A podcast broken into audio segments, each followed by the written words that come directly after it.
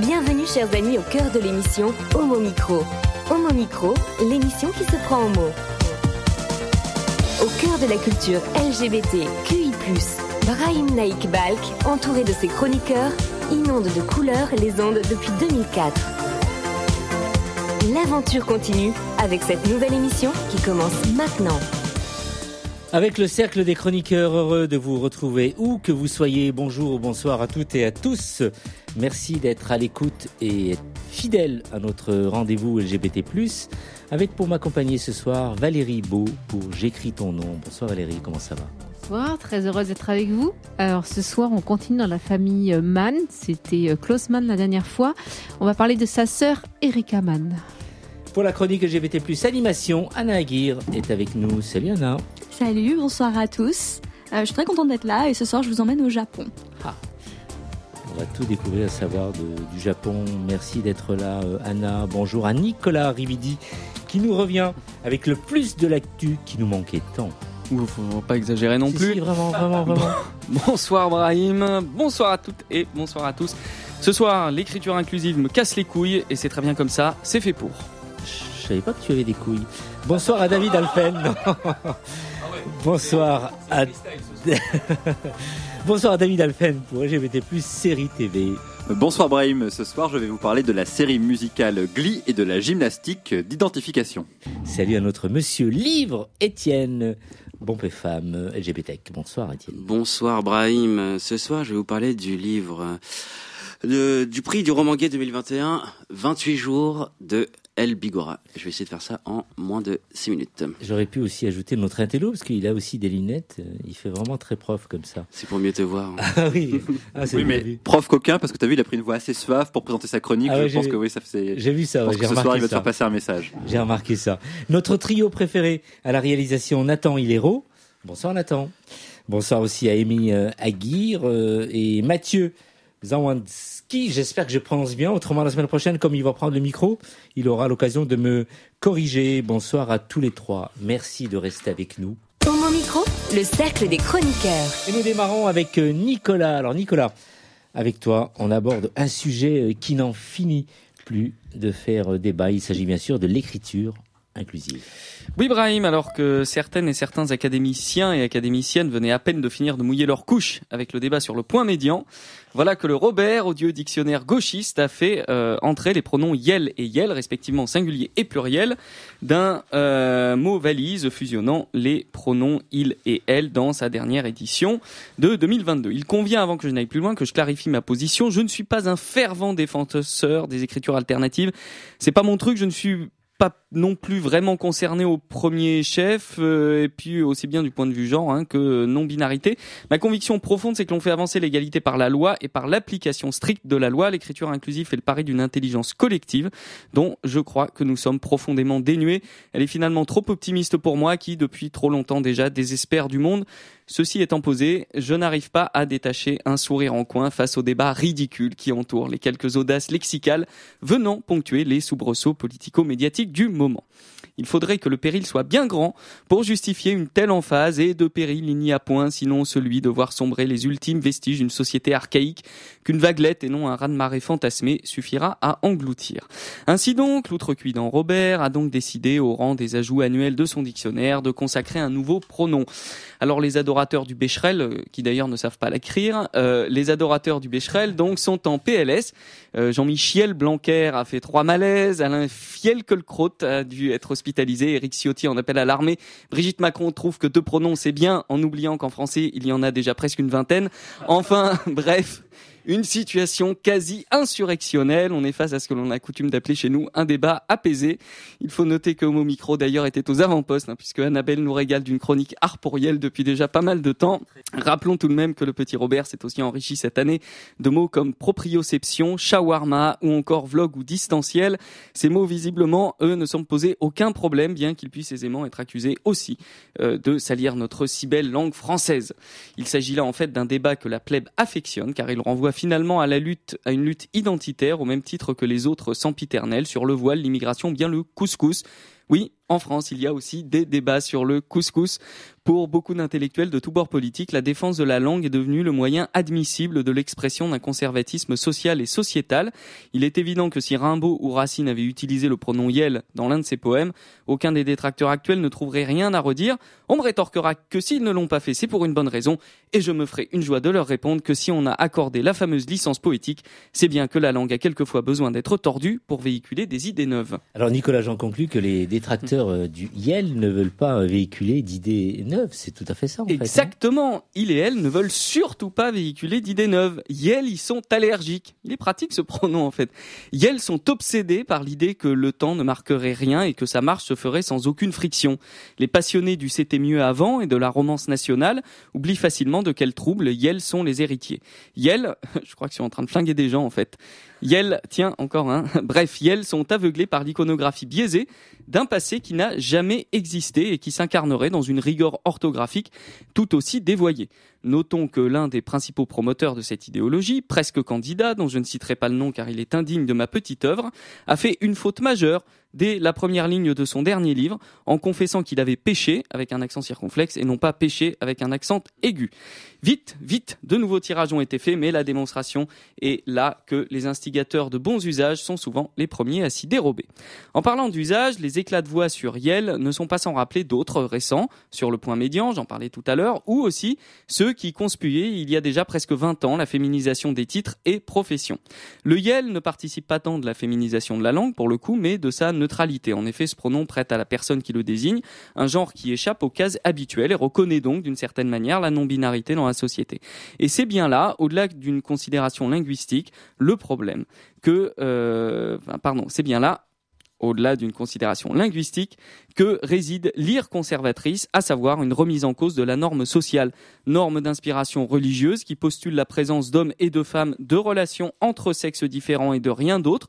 Ce combat qui s'incarne dans l'édification d'un nouveau lexique est de la même nature que celui qui a porté l'idée du mariage pour toutes et tous, l'opposition obstinée à une société qui nie l'existence même d'une part non négligeable des individus qui la composent.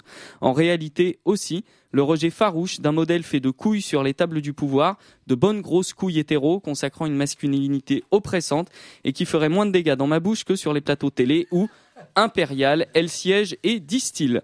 Il ne serait d'ailleurs pas inutile de remettre en cause plus profondément la notion même de genre, mais ce temps-là n'est pas encore venu. J'attends non sans impatience d'ailleurs le moment savoureux où ceux qui se sont opposés au Yel le défendront mordicus lorsque l'on décidera de créer de nouveaux pronoms encore moins genrés, comme d'autres se sont finalement rangés à cette belle avancée du Pax après avoir marché contre pour mieux dénigrer le mariage pour toutes et tous. L'évolution du monde est ainsi faite qu'elle voit s'affronter, c'est le qui sont en avance et c'est le qui sont systématiquement sur un train de retard. En revanche, un fait est certain, quand il s'agit de transformer la quenelle en lui donnant un sens bien dégueulasse, ils sont pas lourds à s'insurger, nos défenseurs de la langue française. Je viens de recevoir un SMS du CSA qui me demande mais qui est Nicolas Rividi? Non. Et le plus de l'actu, Nicolas. Les tentations sont grandes de refuser le changement. Il promet un avenir incertain et énigmatique qui bouleverse le confort et les habitudes. Il ne faut pas nier que cela le rend angoissant, mais aussi tout à fait délicieux et désirable, pour qui sait lire au-delà des nouveaux phrasés une certaine idée de l'autre. Ça fait réagir. euh, je pense que oui. J'espère qu'autour de moi, vous êtes tous pour le YEL, Valérie. Oui, et je vous invite aussi à découvrir euh, le français, euh, l'étude sur le français inclusif d'Alferat, qui fait aussi par rapport à toute l'histoire de la linguistique française, des études et des propositions. Et puis si on s'en empare, euh, maintenant qu'il est dans le dictionnaire, dans le Robert, eh bien, ut- utilisons-le. Voilà, c'est l'usage qui fera, qui fait évoluer la langue. Ouais, effectivement. David, euh, Étienne? Étienne? Je trouve ça toujours très intéressant d'entendre des gens qui sont experts de tout, euh, scientifiques, linguistes, mais euh, jamais de d'aller interroger les personnes qui se reconnaissent justement dans le le mot yel, enfin le Ouais. pronom yel, et c'est toujours euh, les dernières personnes qu'on interroge ou qu'on oublie. David? Bah, moi, je suis évidemment tout à fait pour. Après, j'avais regardé un peu d'un œil méfiant l'arrivée du they euh, en anglais, parce que c'est évidemment les anglo-saxons qui ont commencé à utiliser le yel en disant euh, en fait eux, ils au pluriel. Et je trouvais ça pour le coup un peu étrange d'utiliser they et them, parce que pour le coup, je, je trouvais ça un peu bizarre. Et puis, mais qu'est-ce qu'on va, comment on va traduire ça? Comment on va pouvoir euh, le faire évoluer? Je trouve justement que le yel était une bonne trouvaille, et je suis assez content de la façon dont c'est arrivé. Et ce qui m'a beaucoup amusé et étonné récemment, c'est que je travaillais avec euh, des jeunes de 19-20 ans qui sont en fac et qui disaient qu'ils en avaient marre que leurs potes passaient leur temps à utiliser l'écriture inclusive Ouais. et qui se sentaient eux rejetés parce qu'ils étaient les seuls à être un peu réfractaires à ça. Et je me suis dit, c'est pas mal si le monde change dans ce sens-là, si c'est justement ceux ouais. qui sont un peu intolérants ou pas tout à fait adaptés à ça qui maintenant trouvent ça bizarre. Et Ouais. je me suis dit, bah dis donc, on a beaucoup changé en 10 ans. Effectivement. En tout cas, on a Tant une belle langue française qui évolue vraiment et qui doit encore évoluer et qui évoluera. Qu'est-ce qui fait peur, d'après toi, euh, les gens qui sont contre euh, tout ça, Nicolas Bon, ils ont rien d'autre à foutre. Ouais. Enfin, voilà. Et ces politiques qui sont ambigus, donc Ils parfois ont rien d'autre à foutre non aussi, plus. ouais. Non, mais je sais pas. je- Non, mais on peut comprendre d'être contre ou autre, mais en fait, ça me- le- il y a des sujets qui sont quand même, on en parlait en antenne un peu avant le début de l'émission, mais il y a, il y a tellement de sujets qui sont, qui nécessiteraient, qui le- la même énergie, la même emphase. Euh, Il y a euh, 20 millions de personnes sous le seuil de pauvreté en France. Il y a des gens qui crèvent la faim. Il y a des gens qui dorment dans la rue. Euh, Il y, a, des gens qui sont payés des salaires de misère, qui n'arrivent même pas à faire vivre leur famille. Voilà. Alors, face à ça, la réponse, c'est donc le YEL, euh, la fraude sociale euh, et tout un tas de fantasmes portés par la droite, l'extrême droite et une partie de, et mm, pas une partie, le gouvernement actuel. Donc voilà, c'est juste que ça fait, c'est ridicule, quoi. Tu parlais de couscous tout à l'heure. Je vous inviterai un de ces quatre à manger un couscous un soir après l'émission. À la Avec plaisir. hein. Merci, Nicolas. Vous écoutez Homo Micro, une émission de et avec Brahim Naik Balk. Nous allons passer à la musique, euh, Nathan. Oui, effectivement. Et pour cette première musique, j'ai envie de répondre à la question euh, d'Angèle qui disait euh, balance ton quoi? Alors là, peut-être ça va être balance ta langue française. Le pronom IE et IL, du coup, euh, ça fait longtemps qu'on l'a dans cette émission. C'est bien qu'on l'apporte. Et je trouve que justement cette chanson, elle est très appropriée au débat qui est actuel, qui est justement sur le pronom IL. Et je voulais justement rendre euh, hommage à, à la chronique justement de Nico en prenant cette musique qui est du coup de Balance ton quoi. On écoute ça maintenant. Ils parlent tous comme des animaux, de toutes les chattes, ça parle mal. 2018, je sais pas ce qu'il faut, mais je suis plus qu'un animal. J'ai vu que le rap est à la mode et qu'il mange mieux quand il est sale. Bah faudrait peut-être casser les codes, une fille qui l'ouvre, ce serait normal. Balance ton quoi tu parles mal des filles, je sais qu'au fond t'as compris. Balance ton quoi, un jour peut-être ça changera. Balance ton quoi. Donc laisse-moi te chanter. Allez te faire. en mm. Moi je pas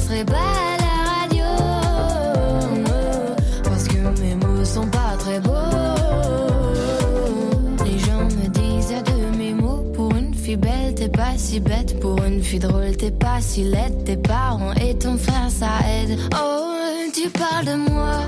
C'est quoi ton problème? J'ai écrit rien que pour toi Le plus beau des poèmes. Laisse-moi te chanter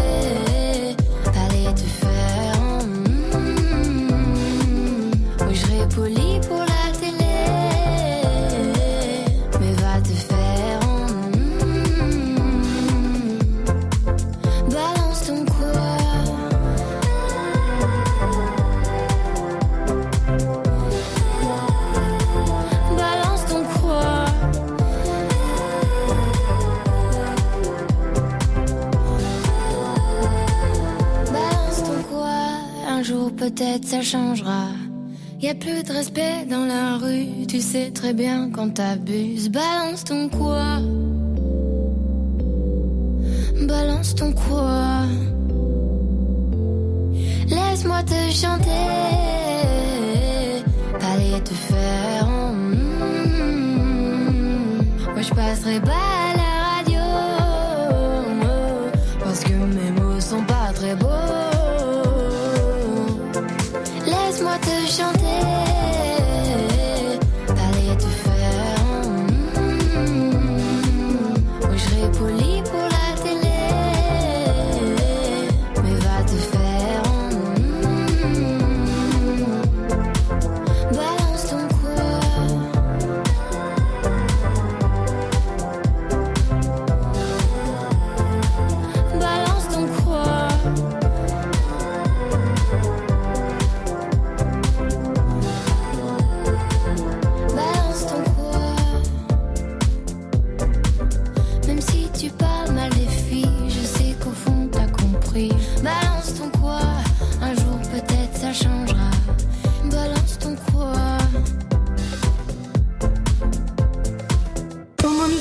des chroniqueurs. Cœur avec autour de moi Anna, que vous entendrez tout à l'heure, Étienne, David également. Vous venez d'entendre notre ami Nicolas Rividi qui nous a parlé de Yel. Il est bien sûr tout à fait pour. Et nos trois réalisateurs, euh, Nathan, Amy et euh, Mathieu, qui sont avec nous. Et on va écouter une Yel, Valérie Beau, pour J'écris ton nom. Merci. Alors, il est question d'Erika Mann, qui naît en 1905 à, à Munich et son frère, avec son frère Klaus, ils sont les enfants terribles de l'écrivain Thomas Mann, dont je vous parlais il y a quelque temps. Erika fait ses études d'art dramatique à Berlin et jouera dans Jeune fille en uniforme en 1931, à savoir que c'est le premier film qui met en scène la passion d'une élève pour sa professeure. Erika dira plus tard de sa jeunesse Pendant les années folles, on aimait la scène et les bars, on se passionnait pour les petits et les grands scandales. Anna-Marie Schwarzenbach, donc j'ai aussi fait une chronique auparavant, euh, rencontre Erika, il est amoureuse d'elle en 1930, elle lui écrit Il n'y a rien hors de toi qui soit si charmant, si consolant et qui donne tant de courage, et je ne veux rien d'autre que toi. Le livre, écrit avec son frère à travers le vaste monde, est un franc succès, elle en témoigne. À partir de ce moment, mon destin fut scellé. Je continuais mes activités les plus diverses, faire du théâtre, piloter des voitures de course, fonder des cabarets, et passer mon temps à voyager. Et pourtant, je sortais un livre après l'autre, sur les conseils pressants de mes jeunes frères et sœurs, mon premier livre pour enfants paru en 1932. La vitalité, l'insouciance, le goût de l'aventure et la joie de vivre qui caractérisent la jeunesse d'Erika eurent une influence sur la génération de la République de Weimar. Mais elle doit fuir le nazisme. Dès 1933, et sera déchue de la nationalité allemande. Elle transplante en Suisse, puis aux États-Unis son célèbre cabaret littéraire, Le Moulin à Poivre, qui fait la satire du nouveau régime. Klausmann nous raconte le poivre, le moulin à poivre était l'œuvre d'Erika. C'était un cabaret à programme littéraire fortement politisé, protestation aimablement divertissante et cependant passionnée et empreinte d'une amère gravité. Contre l'ignominie et la horde brune. Les textes de la plupart des numéros, chansons et poèmes, sketchs, Erika, était actrice, directrice, organisatrice. Erika chantait, jouait, engagée, inspirée. Bref, elle était l'âme de l'ensemble? Non. Le moulin à poivre avait une âme double, l'autre moitié s'appelait Thérèse Jitsu. Et Thérèse, c'est la femme dans la vie d'Erika. En 1935, Erika contracte un mariage blanc pour acquérir la nationalité anglaise. En 1937, elle part pour New York. Elle commence la rédaction l'été 39 de son recueil Quand les lumières s'éteignent.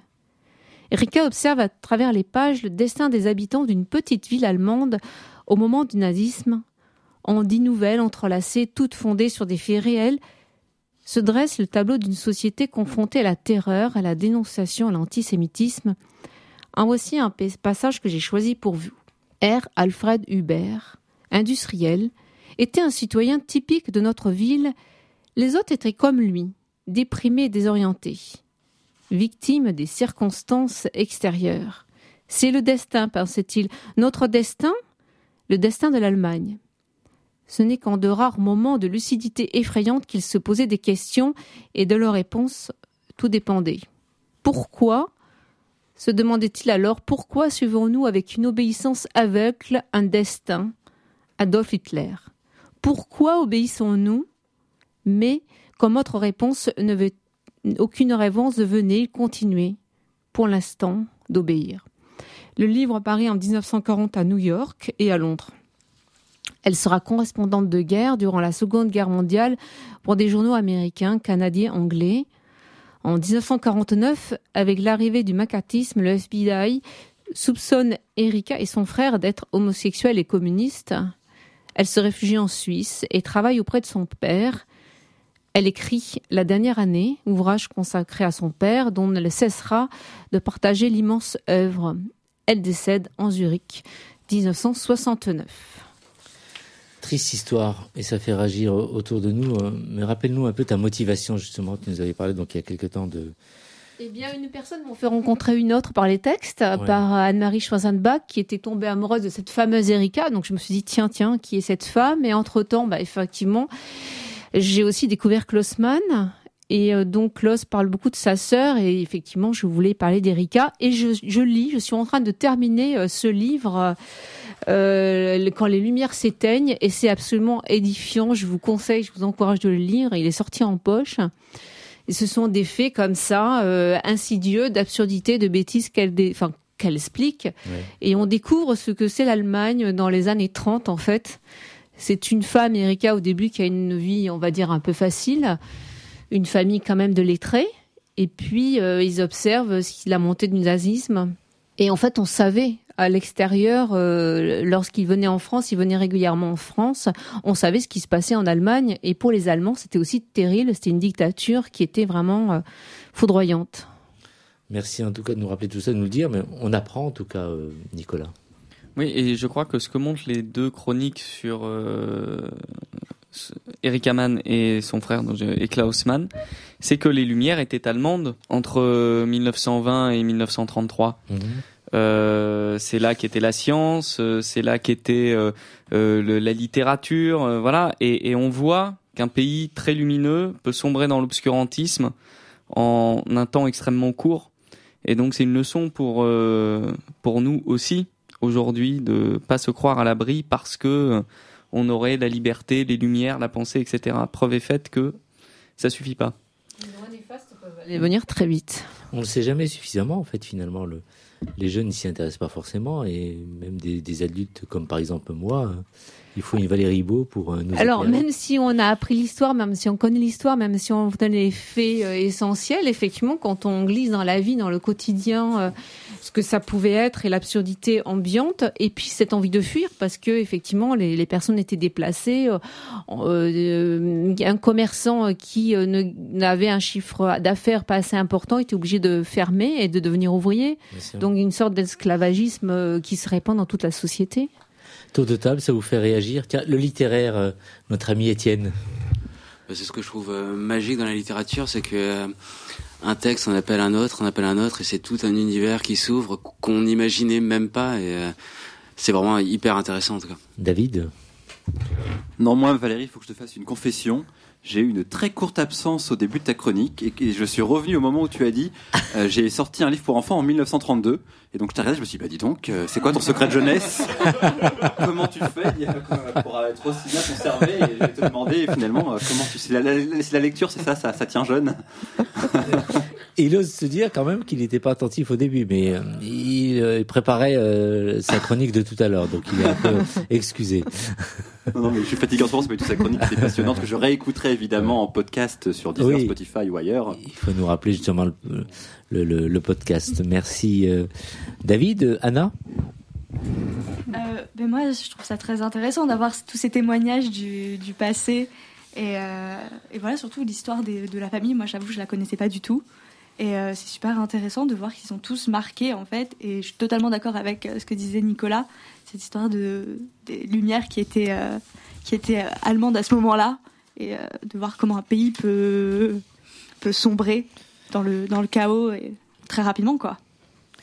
Alors beaucoup de auditeurs depuis quelques semaines nous disent mais écoutez on n'entend pas nos amis réalisateurs qui à chaque fois réagissent mais là pour tout vous dire, et vous saurez tout, euh, la radio est en travaux, donc on est dans un petit studio, on fait notre émission, mais je vous garantis que la prochaine fois, ils auront l'occasion et le loisir de prendre la parole quand ils voudront. Merci euh, Valérie. Pour mon micro, le cercle des chroniqueurs. Et nous enchaînons euh, tout de suite avec Anna que vous venez d'entendre, LGBT+ animation. Anna, ça faisait donc longtemps que tu n'avais pas parlé de d'animé.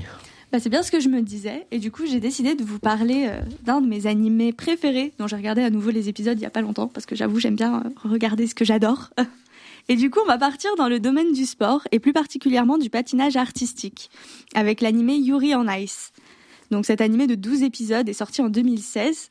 Il est réalisé par Seiya Yamamoto et scénarisé par Mitsuro Kubo.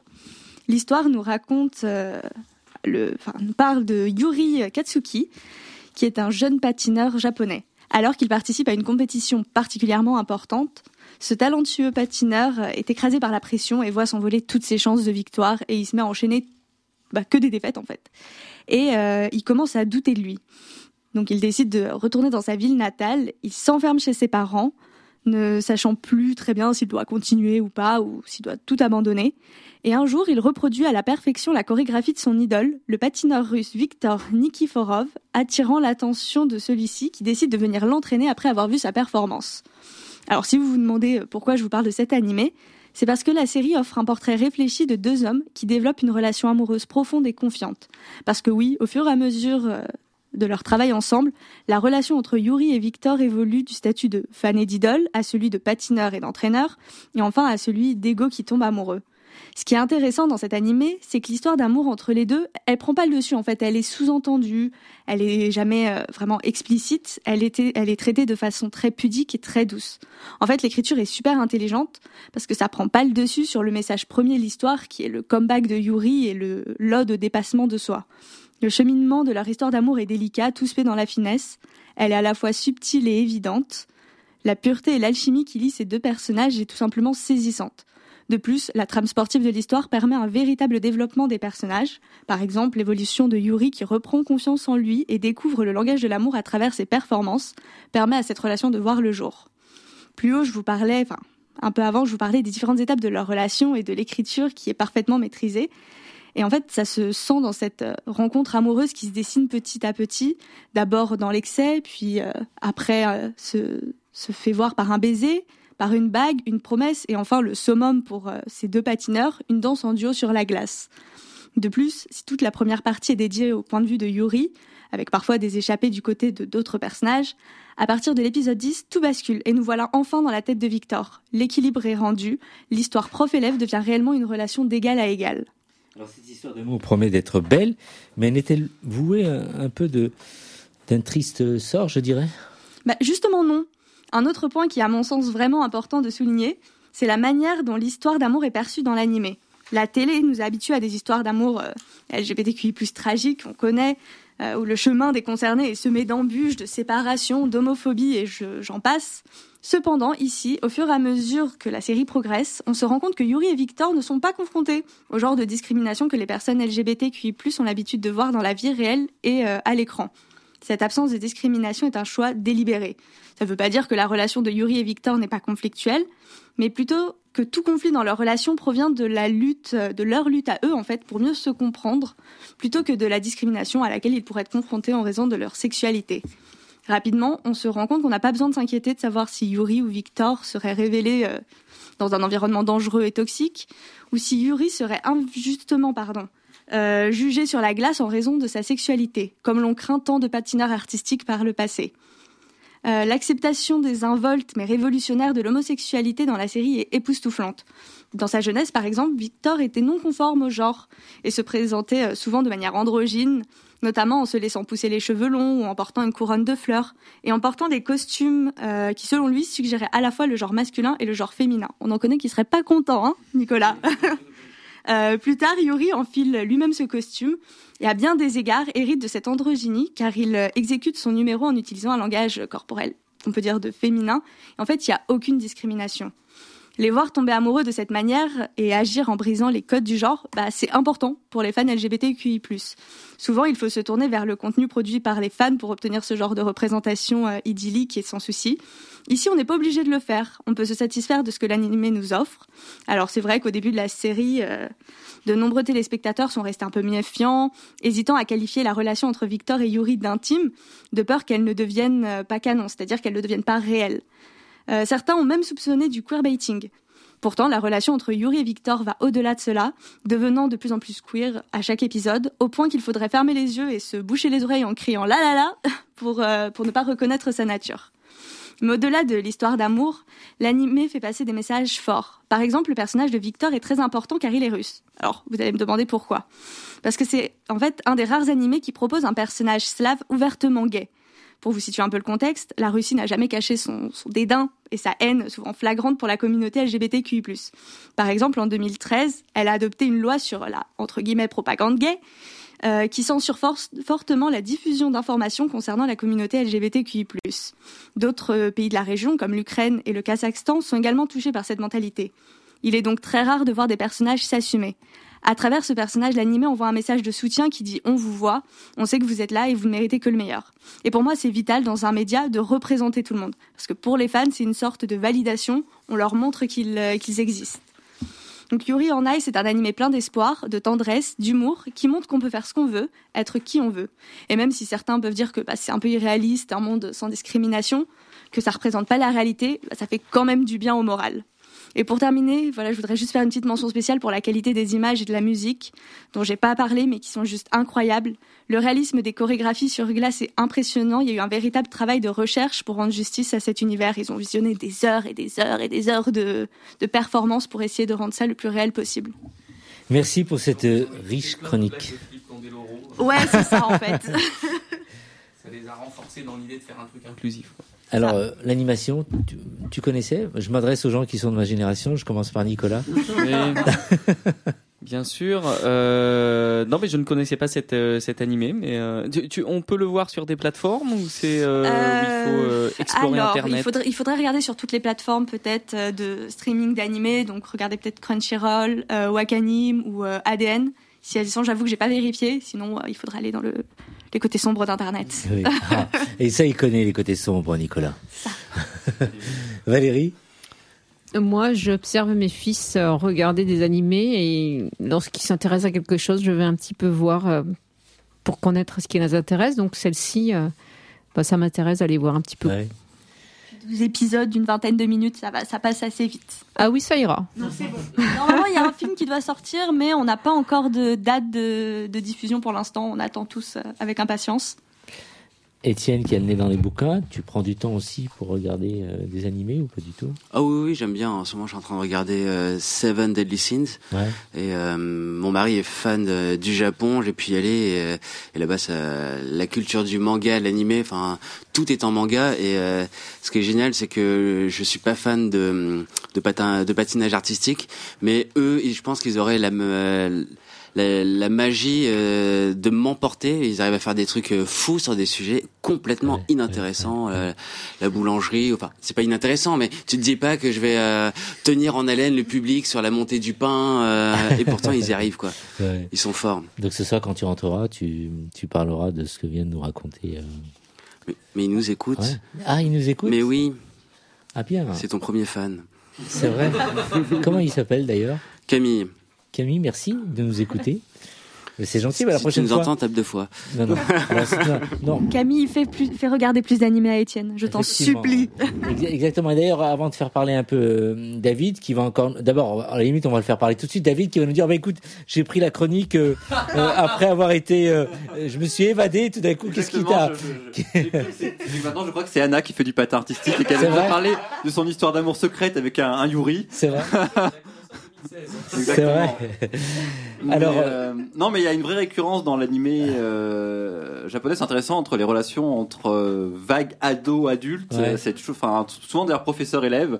C'est marrant, ils ont une espèce de fascination pour ces relations interdites qui on se retrouve souvent. Mais là, ce qui est par contre moins récurrent et ce qui est étonnant, c'est souvent au contraire l'absence d'étrangers, même s'il n'y a pas vraiment d'identification euh, ethnique ou sociologique. En général, on sait malgré les yeux un peu ronds que ce sont en général des Japonais. Et là, c'est intéressant qu'effectivement euh, le personnage soit défini comme étant clairement un personnage, euh, un personnage russe. Et je me demandais justement ce que toi qui regardes beaucoup des animés, est-ce que tu as justement beaucoup de, personnages étrangers comme ça Parce que là, on est quand même sur du et, et du LGBT et un personnage étranger, donc c'est quelque chose que je crois être, est assez rare. Euh, alors déjà, il faut savoir que dans Yuri on Ice, il y a beaucoup de, euh, de nationalités différentes. Parce que voilà, ça, c'est beaucoup autour de la compétition internationale.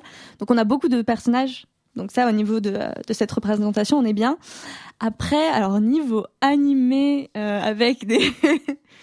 de d'autres nationalités, euh, Non, mais effectivement. je regarde Nathan voir s'il peut me, me, Non, mais effectivement, chuchoter, mais... c'est assez rare, effectivement. Mais ce que tu de dire, ce que tu justifies, c'est que le, le- effectivement, l'histoire justifie. Bah c'est ça. Que- Après, c'est vrai que moi je regarde beaucoup de, par exemple, d'animés fantastiques. Et c'est vrai que ça se passe dans des mondes euh, qui sont qu'on ne connaît pas, voilà, qui sont pas de représentants, enfin une représentation du monde euh, de la Terre. Donc la question des origines se pose pas tellement sur euh, à ce niveau-là. Dans Olivier Tom, sans doute, puisqu'il y a des compétitions internationales. Donc il- Ouais, ou Inazuma Eleven, ou peut-être les trucs de sport, je pense. euh, Parce qu'effectivement, récemment, je me posais la question de la représentation des diversités, mais en Orient, parce que nous en Occident on se pose beaucoup la question dans notre fiction maintenant, et s'il n'y a pas des quotas euh, de couleurs, de LGBT, de religion, on commence à crier ce qui est bien, euh, que c'est pas bien, et ce que je trouve ça très bien. Mais je me suis dit, mais en fait, effectivement, par contre, euh, je, je vois plein de séries chinoises et japonaises, et je vois pas de personnages noirs, et je vois pas spécialement de personnages même blancs ou LGBT. Et je me suis dit, en fait, nous on se pose cette question en ce moment, et j'ai l'impression que c'est pas encore tout à fait le cas euh, là-bas. Après, le Japon est extrêmement fermé, voire xénophobe, donc ça m'étonne pas que euh, que- qu'on ne les voit pas euh. Dédicace à tous nos amis japonais qui nous écoutent ce soir. Alors, euh, oui, on parlait de ton mari tout à l'heure, mais alors il y a un truc que je comprends Qui est pas. le seul auditeur de l'émission Ouais, d'ailleurs. non, non, non, non. Alors, Merci beaucoup. hein. c'est pas vrai, il y a nos parents. alors, Étienne, Étienne, je comprends pas. Quelques minutes avant l'émission, t'as un Maxime qui t'a qui t'a appelé pour prendre de tes nouvelles. Qui c'est ce garçon Non, c'était Mathias. je, je plaisante. hein. Rassure-toi, euh, cher euh, partenaire euh, d'Étienne, mais je vais faire un jour une spéciale où je vais inviter les maris ou les, les compagnons, les compagnes des chroniqueuses et chroniqueurs, et même les réalisateurs, où à chaque fois vous allez venir présenter votre compagnon ou la personne avec qui vous partagez votre vie, et ça peut faire une émission comme ça euh, d'une heure trente, deux heures. Par contre, c'est pas plus de cinq, euh, Nicolas, hein, parce qu'on a des petits studios. Non. Ah, je crois que Anna et moi on va aller s'inscrire sur Tinder. Ah, oui.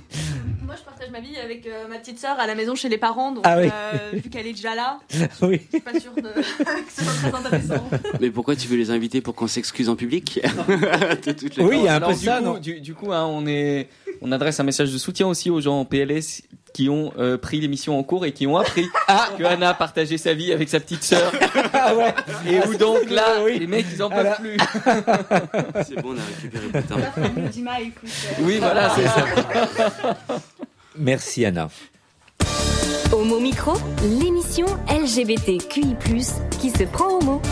Nathan, retour à la musique Effectivement, retour à la musique. Et oui, comme tu l'as dit, Brahim, euh, nous sommes euh, dans une situation où nous sommes à l- les trois, on va dire, mais c'est normal. Euh, J'espère qu'en tout cas cette situation va, ça va s'arranger pour euh, tout ce qui est nos amis euh, régisseurs, parce que oui, c'est bien d'être à l'écart, mais des fois, il faut aussi qu'on parle, il faut aussi qu'on donne notre avis. Là, on peut pas le donner parce que forcément, on n'a pas beaucoup de temps. Donc là, je vais passer vite fait à la musique, et puis on va surtout, on va dire, on va plutôt voyager et on va s'en, va s'en aller plutôt de ce monde féerique. Euh, et puis on va peut-être essayer de découvrir le monde avec Don Diablo et Aura qui s'appelle Sail Away. On écoute.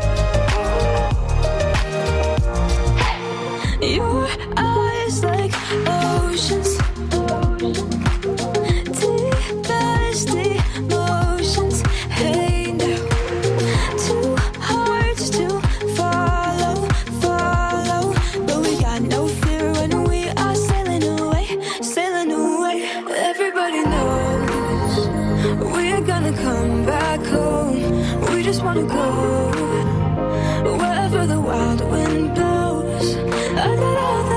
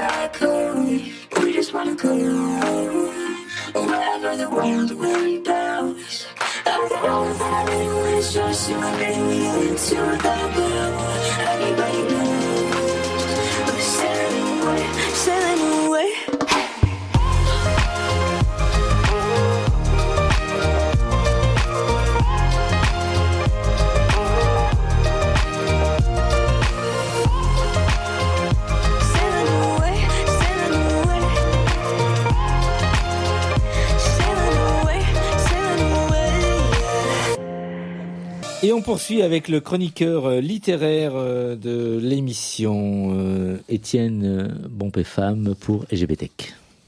Il est chez Julien, un amant de passage, qui a des amants de passage. Ils sont sur son lit, ils ont bu du mauvais vin, du mauvais mousseux, on ne sait plus quoi.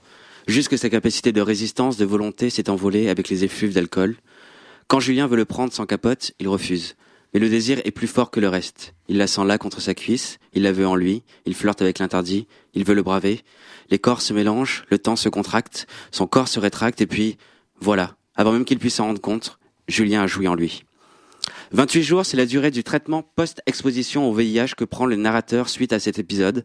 28 jours, c'est l'unité de, l'unité de temps que propose El Bigora dans son roman Un chapitre, un jour. 28 jours, c'est le prix du roman gay 2021. Quand on m'a raconté le pitch du livre, j'ai imaginé le sujet. L'angoisse qui suit l'accident, le compte à rebours qui s'enclenche dès les premières prises de Stribild, le cachet qui compose le traitement post-exposition, et s'arrête au dernier test de VIH, négatif. J'ai imaginé la tétanie, la mort que l'on sent s'infiltrer dans son corps, qui tue et vous tue, du Hervé Guibert en somme. Mais El Bigora n'est pas Guibert, il n'est pas non plus Dustan, son sexe n'est pas une arme par destination ou inconscient, il préfère risquer la mort plutôt qu'oublier de vivre. Bien sûr, El Bigora s'inscrit dans la continuité de ces deux grands auteurs gays qu'il cite à l'envie dans son roman, mais nous ne sommes plus en, en 80. Même si le VIH ne se guérit pas, il se soigne. Nous ne sommes plus dans les années 90 où le berbec, aussi dingue que cela puisse paraître, se présente chez certains comme un acte politique. 28 jours décrit une période où la capote n'est plus le seul moyen de, de prévention. Il y a désormais la PrEP et son Truvada, contenu en forte quantité dans un comprimé de Strivide, le traitement que prend le narrateur. Et ça, ça change tout. Comme le narrateur comme le narrateur, pris d'excitation et enivré d'hormones, j'ai pris un risque il y a 13 ans. J'ai vécu les mêmes étapes. L'hôpital, la honte, les cachets, les prises de sang. Ces 28 jours étaient une période d'enfer, d'enfermement où je me suis retrouvé face à la mort et à ma propre stupidité. Pourquoi ne pas avoir mis de capote? À chaque cacheton, une résolution. Comme pour se remettre sur le droit chemin. C'était il y a 13 ans. Le VIH ne tuait plus en France, mais il, il terrifiait toujours. Entre 2009 et aujourd'hui, le Truvada est arrivé chez nous, ce médicament que l'on prend en continu, un cachet tous les jours, ou en discontinu, un cachet deux heures avant la prise de risque pour empêcher l'infection au VIH. Ça a tout changé. Et Bigora reflète parfaitement ce changement. Bien sûr, le narrateur de 28 jours vit cette honte à l'hôpital. Bien sûr, les premiers jours du traitement lui ravagent l'estomac. Mais ces cachets qu'il ingurgite tous les jours à midi sont pour lui une libération, une forme de liberté qu'il s'empresse de vivre à fond. Dans sa tête, il n'est pas sous TPE, mais sous PrEP. Alors, il a 26 jours pour vivre tout ce qu'il veut vivre et il ne va pas s'en empêcher. Vivre est devenu une urgence pour le narrateur et on retrouve cette urgence dans le style. Exit les, fioritures. On ne se tortille pas dans des phrases alambiquées, de longs paragraphes pour tenter de faire ressurgir un, pas- un passé disparu. On oublie la recherche du temps perdu. Le narrateur n'a pas de temps à perdre. Alors les chapitres sont stroboscopiques. Les scènes frappent les unes après les autres comme des beats, 100 battements par minute. Boum, boum, boum. Le cœur qui bat, les corps qui s'ébattent et le sexe. Le narrateur est sous substance, le strivide, mais pas que.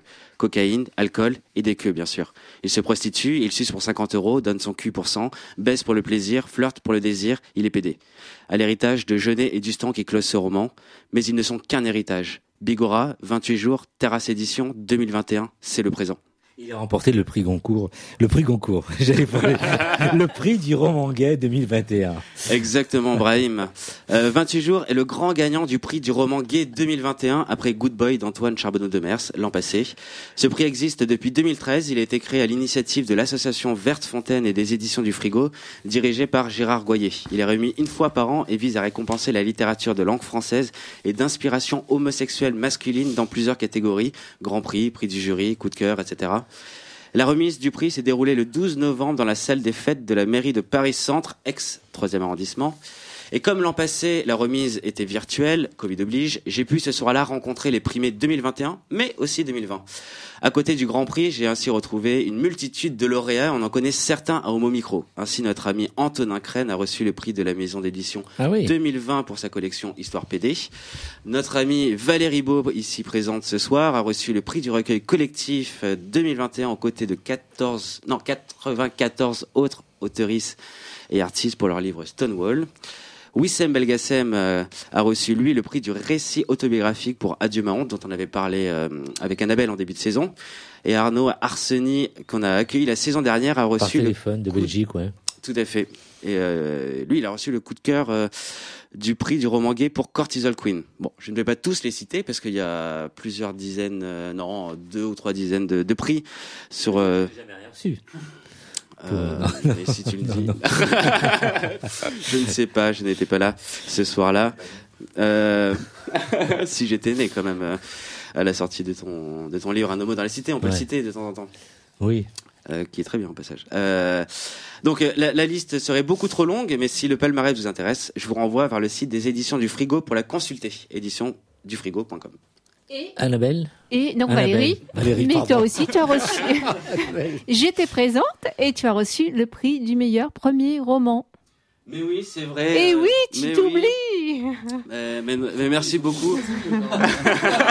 Mais justement, euh, justement. Mais, Et oui, Bien sûr, ton roman dont tu vas parler. euh, c'était pas prévu, mais je me lance. euh. Allez, En effet, Tu es le bon gay a effectivement reçu le prix du roman gay 2021 catégorie premier roman. Et au-delà de voir la fierté de voir mon travail récompensé, je suis honoré de voir que mon projet s'inscrit dans son époque. Quand j'ai commencé l'écriture de Tu es le bon gay, je voulais normaliser une sexualité homosexuelle non hétéronormée. Tout un programme, vous me direz, vous me direz. Je voulais écrire le livre que je voulais lire et que je ne trouvais pas. Un homme en couple ouvert, heureux et équilibré, où le malheur ne vient finalement pas d'une problématique endogène, mais d'un regard exogène posé par la société qui vient foutre en l'air l'équilibre du narrateur. En 2021, cette histoire est parue, mais elle n'est plus seule. Des livres contemporains qui parlent de sexe gay et qui se lisent à deux mains se bousculent sur nos rayons.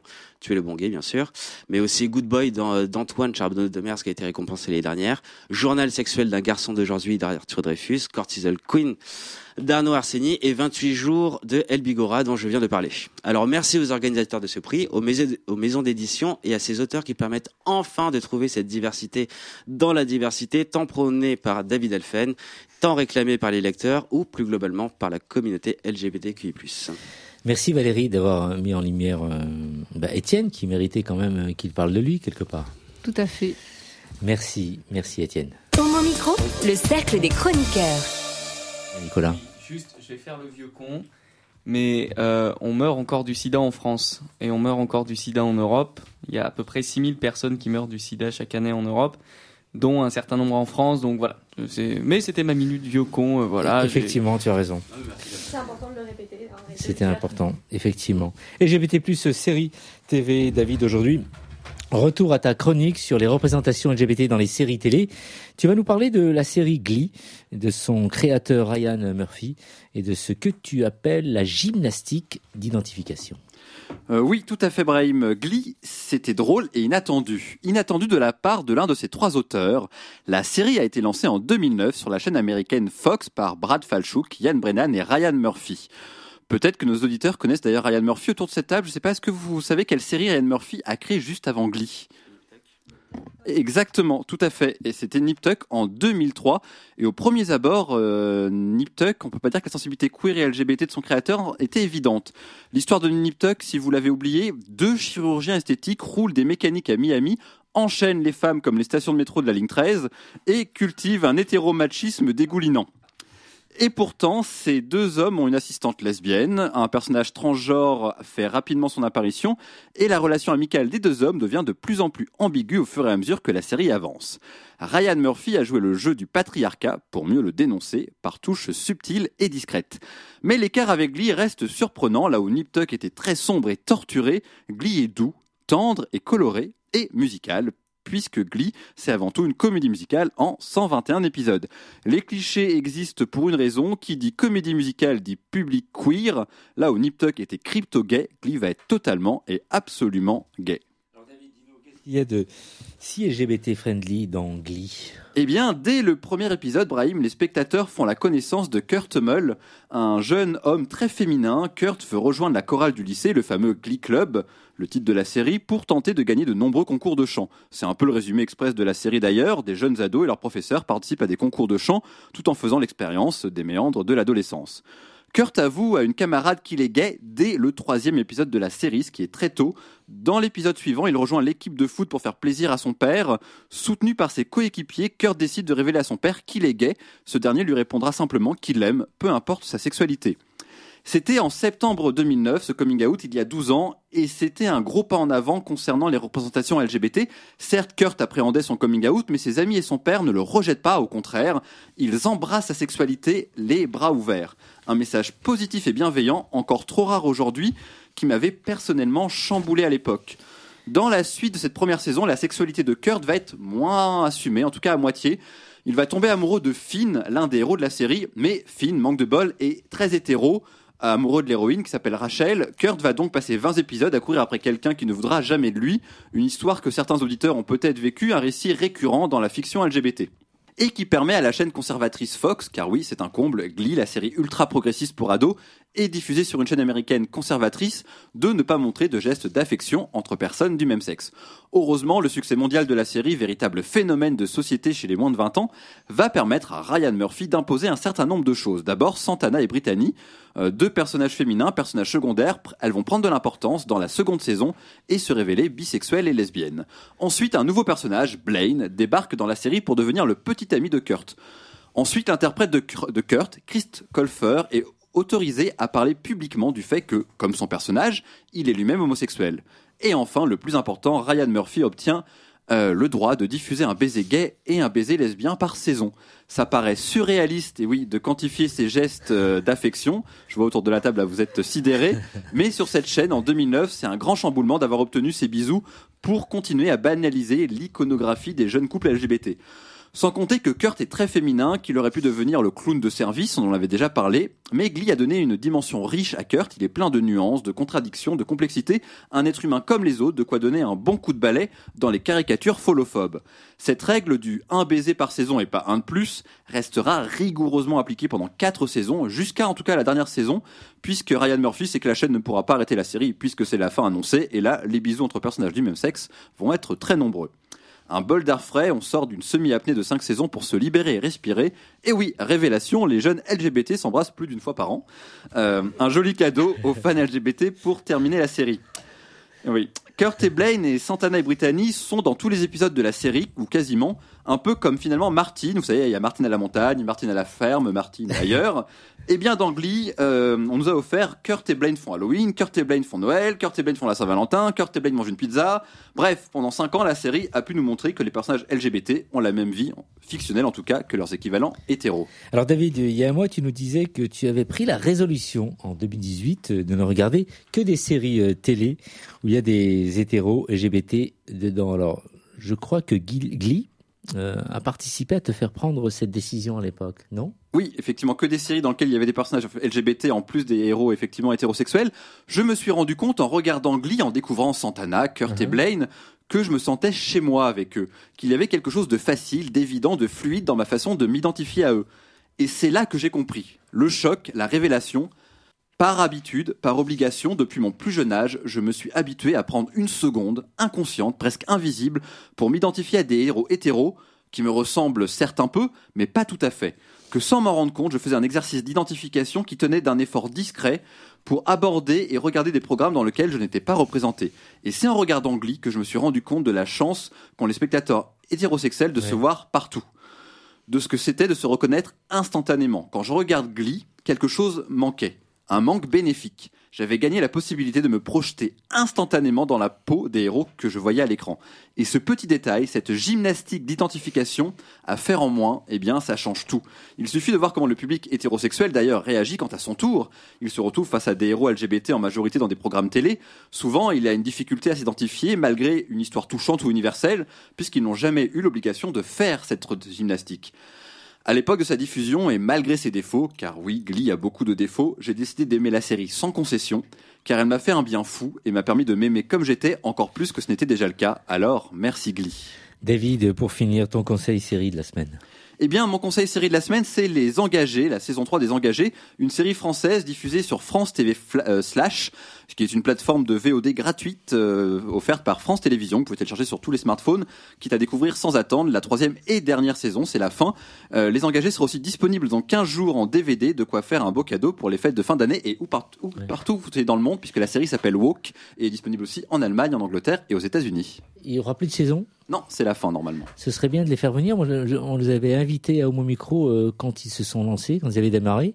Si tu pouvais les faire revenir pour nous. Je peux effectivement demander à Sullivan Le ouais. Postek, le réalisateur et scénariste, surtout, surtout scénariste par réalisateur d'ailleurs, que je connais un peu. Je, écoute, je, je vais voir. On va négocier ça. Merci en tout cas. Tour de table, il y a pas mal de choses euh, à dire. Tiens, je suis en face de Valérie.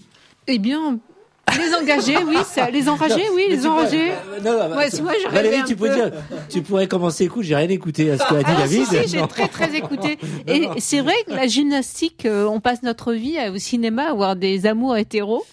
Et euh, bah, au bout d'un moment, on n'en peut plus. On a besoin de représentation, euh, d'identification. D'ailleurs, à ce sujet, il y a le festival Chéri Chéri qui, a, qui commence, qui a commencé, Qui a oui, qui a commencé déjà. du 20 au 30. Donc, euh, allons-y. qui a commencé effectivement. On devait recevoir un invité ce soir qui devait nous présenter euh, euh, plusieurs, euh, comment on dit ça, les petites séries, euh, pas des- Courts-métrages. courts-métrages, pardon. Et on fera une spéciale série-série euh, euh, à la rentrée de janvier. Donc voilà, ça fait du bien, euh, que ce soit au cinéma, euh, au théâtre ou euh, à la- enfin, sur les séries, de, de pouvoir, euh, ou en littérature. Hein, euh, lorsque je parle de livres, parfois, c'est pareil, c'est des livres qu'on aurait eu envie de lire, ou euh, ça fait du bien, ça nous fait avancer lorsque ça nous ressemble. C'est vrai, Nicolas? Bah et puis c'est surtout que ça plaît aux hétéros, manifestement, puisque euh, on ne pourrait pas expliquer le succès de ces séries-là euh, en misant sur le seul public LGBT. Ouais. Donc ça veut dire que ça trouve aussi un écho euh, chez euh, d'autres, et je pense que c'est aussi euh, c'est aussi très bien, quoi. Voilà. Étienne? Oui, c'est vrai, pour revenir sur tu disais euh, par rapport à ta décision euh, qui était prise en 2018, moi, c'est euh, c'est une question qu'on m'a posée ce week-end encore, à savoir si je ne lisais que des livres gays. Mais en fait, non, je lis des livres où euh, je peux me reconnaître. Donc, euh, c'est vrai qu'il y en a beaucoup. Mais euh, je ne lis pas que ça, mais ça prend beaucoup de temps parce que euh, j'aime ça, en fait. Moi, je ne lis que le livre de Brian, par exemple. Sa sortie. euh, Oui, tu t'emmerderais. hein. Non, tu t'ennuierais. Anna? Et c'est vrai que Glee a eu un impact très très important sur euh, la représentation LGBT dans les dans les séries et euh, euh, voilà Ryan Murphy a été clairement précurseur dans ce dans ce domaine-là. On peut le remercier parce qu'après dans toutes les séries qu'il a fait, il a à cœur de représenter euh, la communauté LGBT. Donc euh, c'est vraiment très très important et il y a d'autres showrunners comme ça qui, qui essayent de le faire et ça se démocratise et c'est bien, il faut que ça continue comme ça. Nicolas Ouais, juste peut-être une critique et peut-être que David pourra y répondre, mais voilà. Ça démocratise, ça met en avant les personnages LGBT, mais les personnages LGBT sont chanteurs, sont artistes, sont du monde du spectacle. Il y a malgré tout une, une intériorisation de ce qu'on attend et de ce qu'on réserve et de ce que la bonne société peut réserver aux, aux- gays, aux lesbiennes, aux bi et aux trans, qui est de l'ordre du spectacle et de l'apparence et euh, euh, et donc euh, voilà, c'est peut-être la, seule critique à formuler. Après, c'était il y a aussi longtemps. Il fallait faire ce chemin-là sans doute pour arriver à des personnages plus complexes aujourd'hui dans certaines séries. Bah, deux réponses rapides pour toi. La première, c'est qu'effectivement, c'est tout à fait vrai ce que tu dis. Heureusement, il y a des séries qui changent ça, comme Kingdom récemment, Kingdom sur la boxe, où il y a un des personnages principaux qui est un garçon homosexuel. Il reste discret, mais il est quand même présent dans tous les épisodes et il existe. Et quand tu disais effectivement que Glee a été évidemment un phénomène grâce en, aussi au- en partie au, beaucoup au, au public hétérosexuel, il y a un vrai fétichisme, mais tant mieux finalement, du public féminin qui aime voir deux garçons ensemble. Quand, sinon, ça vient du yaoi qui est pareil. les euh, Japonais ne s'y sont pas trompés. Exactement, euh, qui est effectivement le manga japonais. Et effectivement, les, les femmes, un peu comme finalement le public hétéro aime voir deux filles ensemble, bah, le Ouais. public féminin aime bien voir deux garçons ensemble. En tout cas, euh, David, et si on se faisait une série homo micro, il y aurait matière. euh, quel rôle tu pourrais nous attribuer? Il y a aussi bien Oh là des hétéros que des homos dans notre équipe, donc euh, Mais écoute, oui, je veux bien que les, les- que les hétéros fassent leur coming out, leur coming in se révèlent. tiens, Mais, ah oui, il y aurait de quoi faire. mais oui, il y aurait de quoi faire. Merci, j'ai été euh, ravi de partager euh, cette bonne heure euh, avec vous. Vous, merci David, merci Étienne, merci Anna, merci Nicolas, merci Valérie et merci au réalisateur Amy Merci à Mathieu et merci à Nathan de nous avoir accompagnés, d'avoir maîtrisé l'émission. On était vraiment très heureux ensemble et très très vite en podcast. On vous embrasse. Bon début de semaine à toutes et à tous. Ciao ciao. Hey Oh non Cette émission est maintenant terminée. Mais un conseil retrouvez l'ensemble des podcasts d'Homo Micro, l'émission qui se prend au mot, sur toutes les bonnes plateformes de streaming.